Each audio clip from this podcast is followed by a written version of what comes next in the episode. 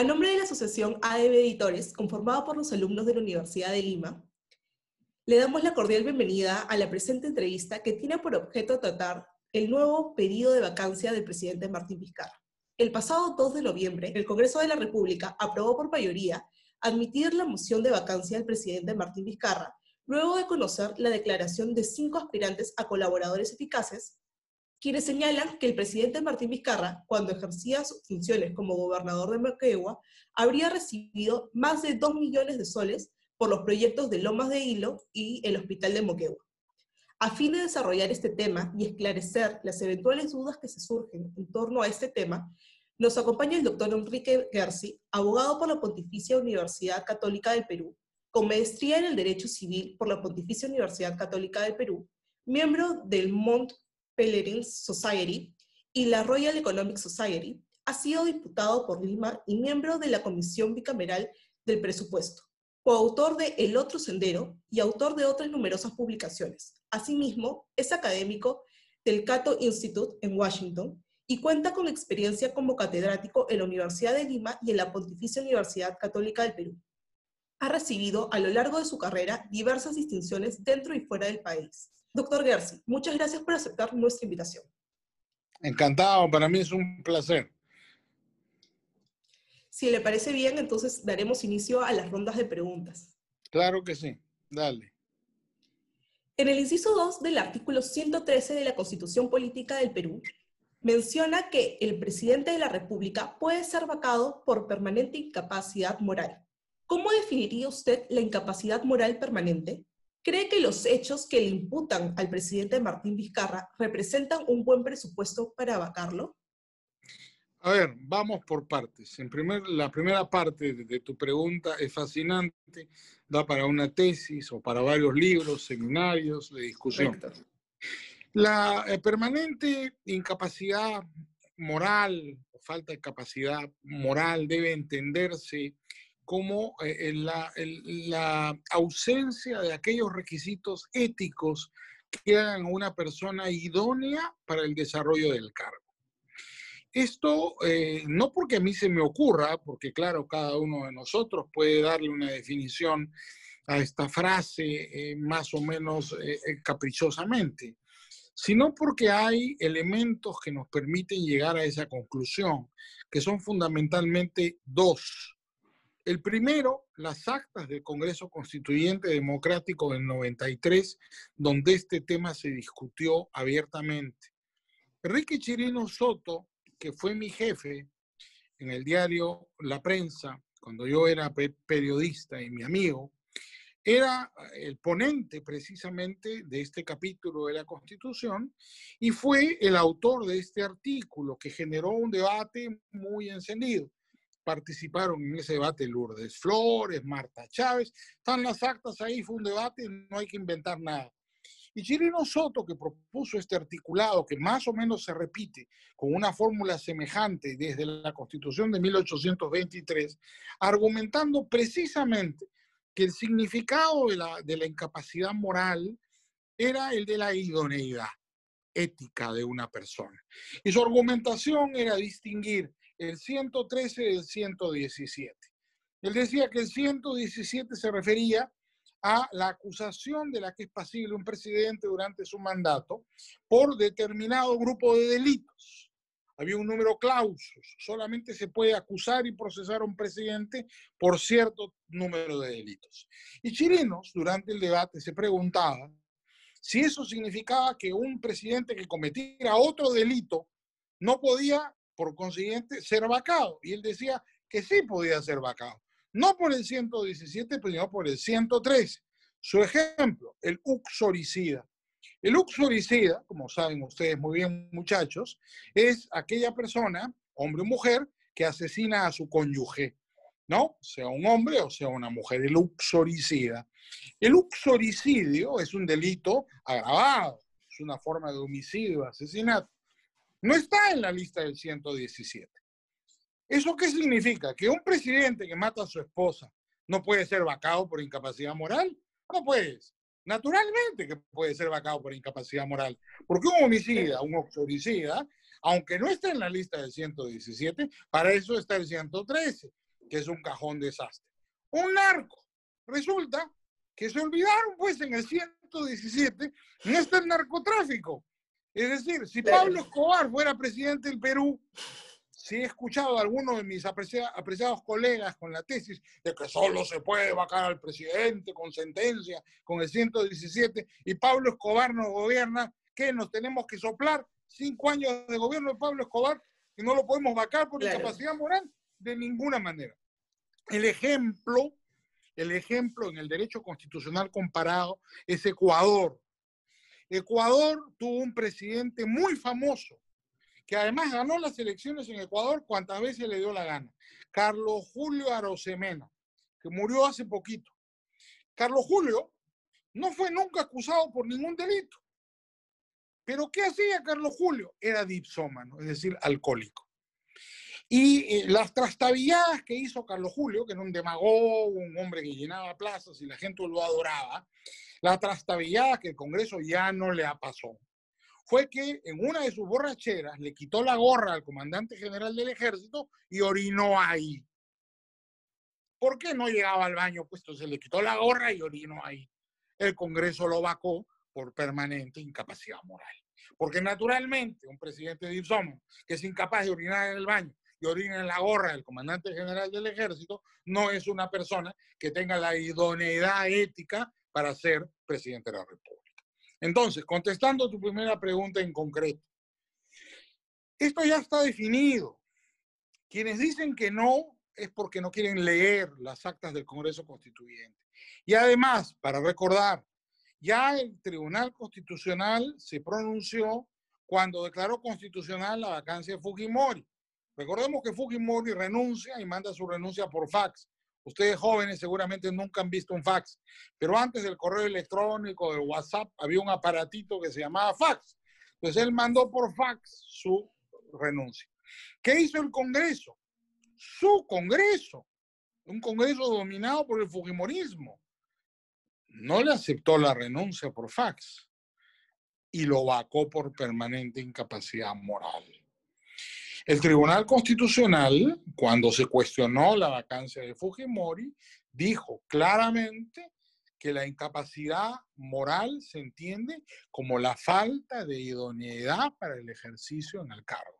De manera que hay pronunciamiento del tribunal y las actas del Congreso Constituyente Democrático que nos permiten entender, tener una interpretación auténtica. La razón del legislador está expresada en ellas. Manera que la primera parte de la pregunta, en mi concepto, creo que está contestada. La segunda parte de la pregunta ya es sobre el hecho concreto de Vizcarra. Yo creo que eh, en el primer caso, la vacancia que no fue aprobada, yo veía bien clara la causal. En este segundo caso, como nos basamos en testimonios de, testigos protegidos, Presuntos colaboradores, así es. Yo creo que hay un problema, que es la fehaciencia ¿no es cierto? Yo no soy un simpatizante de Vizcarra, más yo soy abogado del Congreso en el otro proceso ante el Tribunal Constitucional, pero eh, eh, jurídicamente hay que admitir que aquí hay un problema. Si son testimonios reservados, a menos que los testigos levanten el secreto y se pueda acceder a esa información, yo creo que el tribunal, eh, perdón, el Congreso de la República debería primero corroborar esa información. La mera imputación de un colaborador eficaz no tiene ningún valor, se requiere corroboración. Estamos llenos de expedientes con imputaciones falsas de colaboradores eficaces, salvo que haya pruebas objetivas que corroboren esa información, en cuyo caso nos encontraríamos frente a una situación muy grave. Pero yo aconsejaría prudencia a la representación nacional embarcar a una persona por el solo supuesto dicho de colaboradores eficaces, sin corroborar y sin conocerse. Eso no puede ser así, tiene que ser corroborado y tiene que conocerse. Me imagino que el abogado del presidente que va a ir mañana, el doctor Pereira, que es muy conocedor de esta materia, lo va a explicar con claridad y yo creo que ahí hay un punto para la defensa de Vizcarra. Perfecto, clarísimo, doctor. En ese sentido, ¿cuáles serían las limitaciones que usted considera de la permanente incapacidad moral?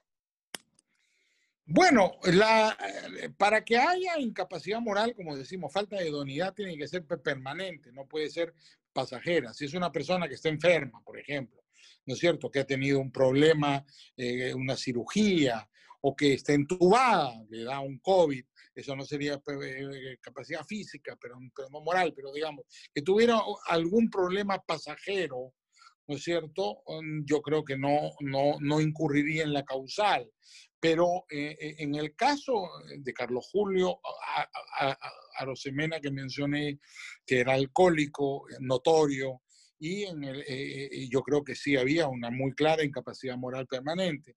En el caso del presidente Vizcarra, quienes sostienen su incapacidad moral argumentan el carácter de, permanente de la misma del hecho de que estamos hablando de un periodo que tiene casi 20 años. ¿no es cierto? Habría las imputaciones que le hacen en este segundo caso, es cuando era gobernador de Moquegua. Desde hace 20 años hasta hoy, tendría una conducta sistemática, ¿no es cierto? No solamente se le imputan graves delitos de cohecho, por lo menos, ¿no es cierto? Probablemente de organización criminal, pero también de una posible obstrucción a la justicia y otros cargos. Ya he visto que inclusive un colaborador eficaz denunció ayer o anteayer ante la fiscalía y se hizo público que era objeto de seguimientos. Eso es un caso claro de obstrucción a la justicia. Entonces, eh, eh, la permanencia requiere un periodo de tiempo. Habrá que examinar en el caso de Vizcarra, pero los que son partidarios, los que han presentado la moción, sostienen que como esto viene desde antes de que era presidente, es muy claro que este señor nunca tuvo las condiciones para ser pues, la idoneidad necesaria para ejercer el cargo de presidente. Recordemos además que él no fue elegido presidente, él era vicepresidente y terminó de presidente como consecuencia de un complot parlamentario en el que también lo involucran ¿no? Leamos las memorias de la vicepresidenta Mercedes Arao, de la segunda vicepresidenta, y encontraremos ahí también evidencia importante para juzgar la capacidad o incapacidad moral de Vizcarra, ¿no? Correcto.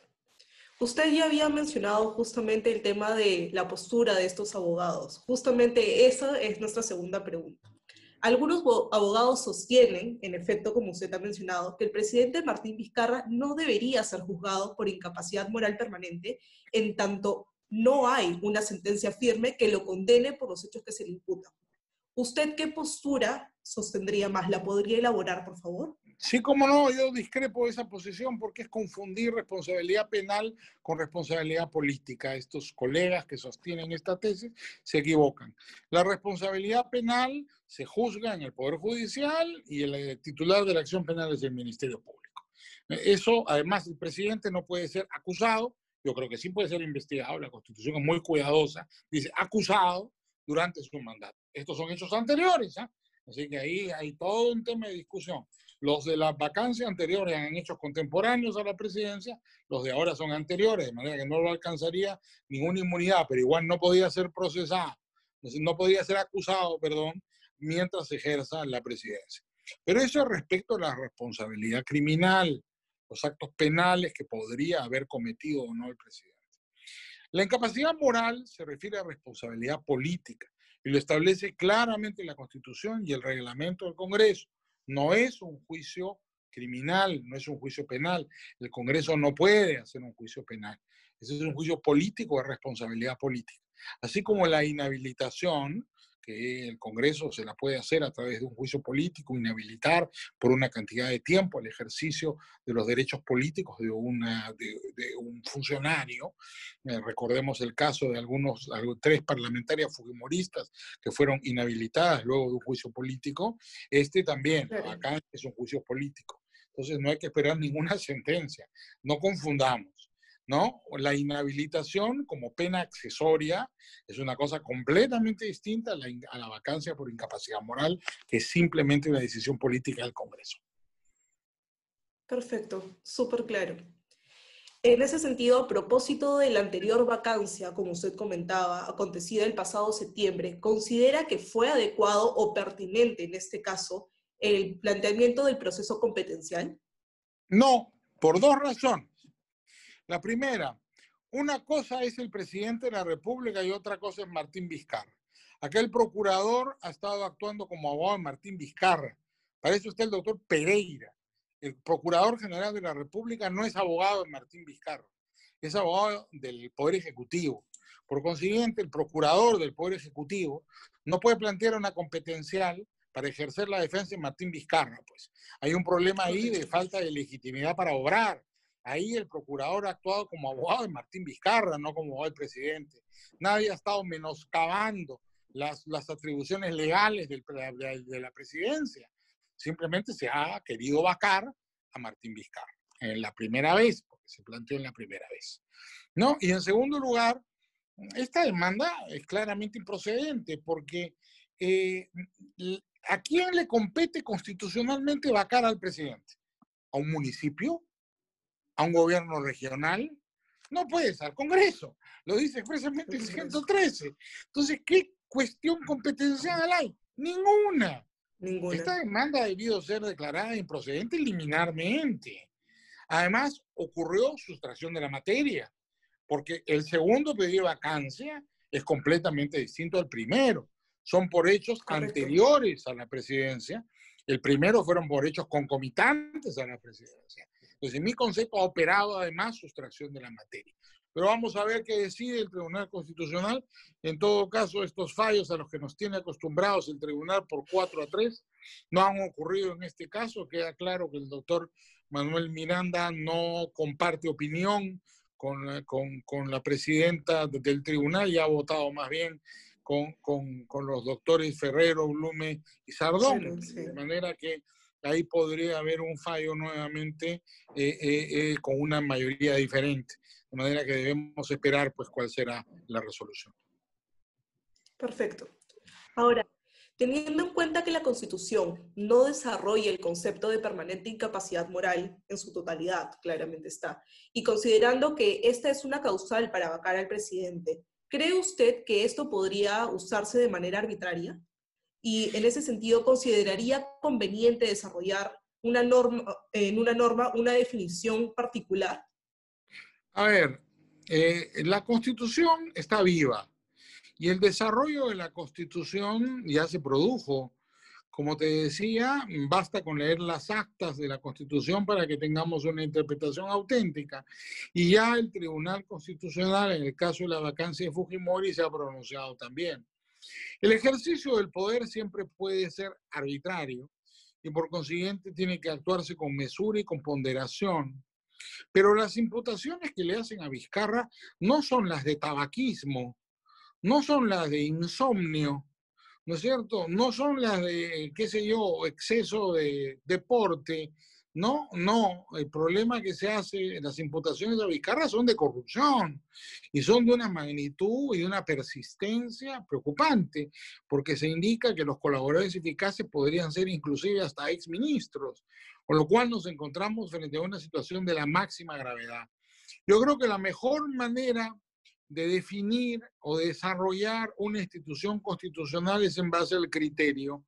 Y el criterio ya está tanto en las actas del Congreso Constituyente como en, la jurisprudencia específica del tribunal y en general la jurisprudencia del Tribunal Constitucional respecto de otros muchos casos. No considero que sea indispensable aprobar una ley de desarrollo constitucional. ¿Para qué? Para definir qué es moral y qué es ética. Bueno, no terminaríamos nunca, pues, sino lo que, lo que nos permite desarrollar cuál es un concepto respecto de la idoneidad ética de una persona es el criterio. Y el criterio es básicamente, ¿no es cierto?, una, una virtud por la cual una persona puede distinguir lo malo de lo bueno. Y eso no necesita codificación ni legislación. Es solamente consecuencia del ejercicio responsable de la libertad y de la responsabilidad. Perfecto. Muchísimas gracias, doctor Garci, por aceptar nuestra invitación para desarrollar este tema tan trascendente para la política peruana. Ha sido una entrevista muy enriquecedora. Te agradezco a ti por la invitación y es un placer verlos a todos. Saludos.